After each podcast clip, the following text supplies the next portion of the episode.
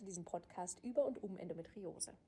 Ich bin Nadine Rohloff, ich bin Ärztin und erzähle hier Erfahrungen aus dem Endometriosezentrum, Neuigkeiten über die Endometriose, neue Forschungsergebnisse und auch, was alle über die Endometriose wissen sollten.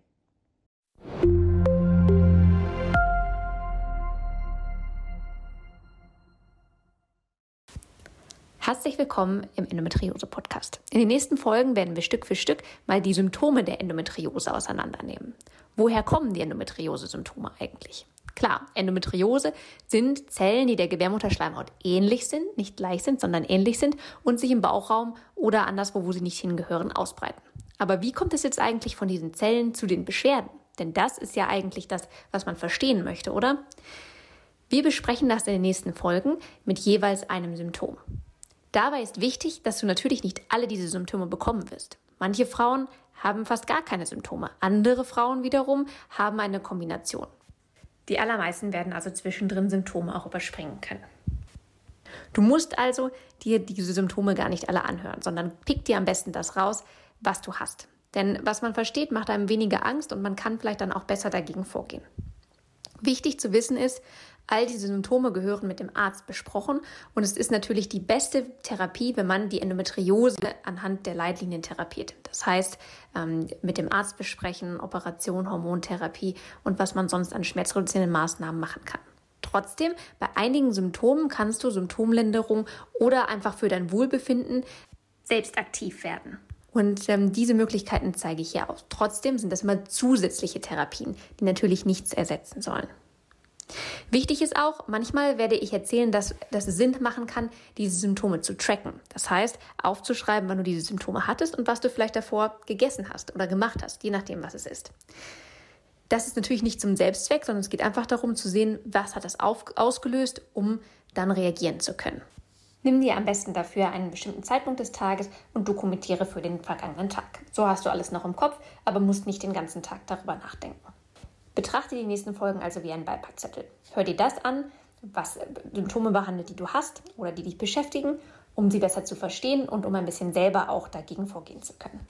Vielleicht sind auch Symptome dabei, die du bisher gar nicht mit der Endometriose in Zusammenhang gebracht hast, aber selber hast. Dann kann es sinnvoll sein, ebenfalls darüber mit deinem Arzt zu sprechen, falls du das noch nicht getan hast. Bei allen Symptomen, die du nicht hast, freu dich darüber, dass du sie nicht hast und geh einfach zum nächsten.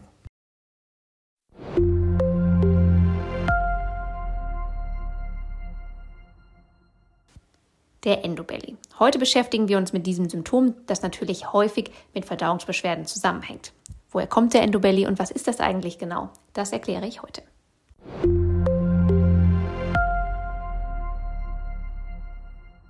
Was ist nun der Endobelly? Der Endobelly, das ist ein Begriff, der aus dem englischsprachigen Raum zu uns rübergeschwappt ist. Etwas, das man eher in deutschen Lehrbüchern nicht unbedingt findet. Aber es beschreibt ganz gut ein Phänomen, das Frauen mit Endometriose und vielleicht ja auch du ähm, als besonders unangenehm empfinden. Und zwar habe ich ja schon gesagt, dass Verdauungsbeschwerden, ähm, beziehungsweise sage ich im Bereich Verdauungsbeschwerden, dass, ähm, dass diese sehr häufig sind. Dass, ähm, ja, je nachdem, welche Studie man anschaut, ähm, um die 90 Prozent der Frauen mit Endometriose Verdauungsbeschwerden haben. Und bei diesen Verdauungsbeschwerden sind die Blähungen mit das häufigste. Und Blähungen können sich natürlich einmal dadurch auszeichnen, dass man vermehrt Windabgänge hat, also dass man viel pupst. Aber Blähungen führen auch dazu, dass man eine Art Völle gefühlt hat, dass man, ähm, dass man das Gefühl hat, Luft steckt irgendwie im Bauch, man bekommt sie nicht raus. Und das führt häufig dazu, dass dann auch ähm, der Bauchumfang zunimmt. Das heißt, Endobelly bedeutet ähm, oder wird dazu benutzt, ein Phänomen zu beschreiben, dass der Bauchumfang zunimmt. Und das, damit ist jetzt nicht gemeint, dass man zunimmt im Sinne von Gewicht und das dann eine längerfristige Sache ist, dass sich das über Wochen äh, immer mehr, sondern dass es wirklich innerhalb von kurzer Zeit ähm, eine starke Vorwölbung des Bauches gibt ähm, und dass es häufig einhergeht mit Blähung. Ähm, die müssen nicht unbedingt direkt abgehen, also man muss nicht unbedingt gleichzeitig viel pupsen, aber dass man wirklich ähm, das Gefühl hat, man hat irgendwie Luft oder es ist auf jeden Fall alles, ähm, ja, fühlt sich aufgequollen an. Das führt dazu, dass, dass, ähm, dass manche Frauen wirklich manche Hosen nicht anziehen können, dass man eher ähm, weitere Kleidung dann trägt. Ähm, und es wird auch als sehr unangenehm empfunden, dass, dass man wirklich ja, es gibt Frauen, die, die angesprochen werden, ob sie schwanger sind. Ähm, aufgrund ihres Endobellys. Das ist natürlich insbesondere ähm, ja, sehr unangenehm, wenn man vielleicht sogar tatsächlich einen unerfüllten Kinderwunsch hat. So oder so, der Endobelly ist sehr unangenehm und ähm, du kannst den Endobelly in der App tracken. Ähm, woher das kommt, ist noch nicht ganz geklärt. Insgesamt geht man bei Blähungen davon aus ähm, und auch beim Endobelly, dass es einfach ein Teil dieser Entzündungs, ähm, dieses Entzündungsgeschehens ist, was einerseits ähm, Inflammation, Entzündung wird als, mit als Teil der Ursache für Endometriose mittlerweile gesehen. Es gibt da Theorien zu. Ähm, gleichzeitig ähm, wissen wir, dass Endometrioseherde Entzündungsreaktionen um den, äh, um den Endometrioseherd herum, aber auch wirklich allgemein im Bauchraum, zum Beispiel in der Bauchflüssigkeit, auslösen. Und das führt dazu, ähm, dass, äh, dass auch die Darmfunktion gestört sein kann, dass es auch zu vermehrten Blähungen kommen kann. Es liegt also, wie auch schon bei den Verdauungsbeschwerden gesagt, nicht unbedingt daran, dass Endometriose am Darm ist, sondern eher ähm, der Endobelly ist eher eine allgemeine Reaktion.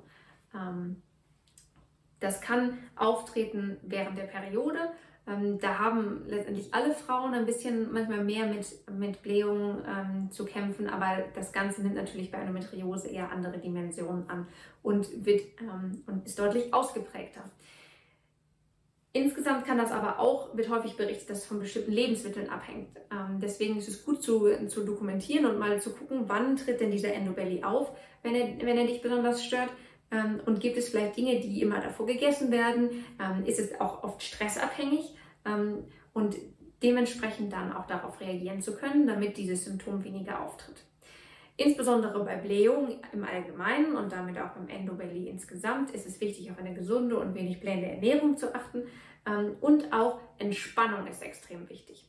Entspannung, denn die Verdauung ist sehr abhängig vom vegetativen Nervensystem. Das heißt, ähm, das merkt man vielleicht auch, wenn man Stress hat und äh, vielleicht eher, ähm, eher das Gefühl hat, man kriegt nichts runter. Ne? oder wenn man entspannt ist und morgens gemütlich seinen Kaffee trinkt, dann merkt man, dass alles in Schwung kommt. Ähm, so ist es halt tatsächlich. Das vegetative Nervensystem hat einen Einfluss auf die Funktion des Darms ähm, und Entspannung ist förderlich für die Verdauung. Das macht evolutionsbiologisch auch Sinn. Ne? Ähm, wenn man Stress hat, musste man früher meistens rennen ähm, oder kämpfen ähm, und da hat man nicht so viel Energie für die Verdauung gehabt. Wenn man dann aber ähm, wieder Ruhe hatte, dann konnte auch die Energie für den Darm angewendet werden. Das mal ganz einfach erklärt.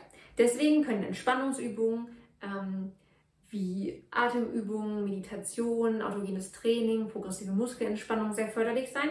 Gleichzeitig ähm, können aber auch Bewegungen, zum Beispiel Yoga, was ja beides verbindet, sehr wichtig sein. Aber auch Spazierengehen und Sport können den Darm, ähm, wenn sie ähm, ja, durch die Bewegung und bei, der, bei dem Yoga auch letztendlich durch das Drehen und ähm, den Druck, der da auf, ausgeübt wird ähm, und die Bewegung, dann ähm, diese Luft und die, der Daten, diese Luft ein bisschen, ja, bildlich gesagt, weitergeschoben werden und ähm, führt auf jeden Fall dazu, dass ähm, sich der Darm ein bisschen mehr bewegt. Und das kann ähm, helfen. Letztendlich ist das aber sehr individuell. Es hängt natürlich auch davon ab, was bei dir ähm, diese Blähung oder dieses Gefühl auslöst. Und deswegen ist das natürlich etwas, was man für sich individuell herausfinden muss. Das heißt, da kann es Sinn machen, mal zu tracken, was hast du davor gegessen, was für Aktivitäten sind passiert, wie war dein Stresslevel ungefähr ähm, und wie fühlst du dich sonst so. Das ist natürlich auch etwas ähm, wie alle Verdauungsbeschwerden, die man im Arztgespräch dem Arzt mitteilen sollte.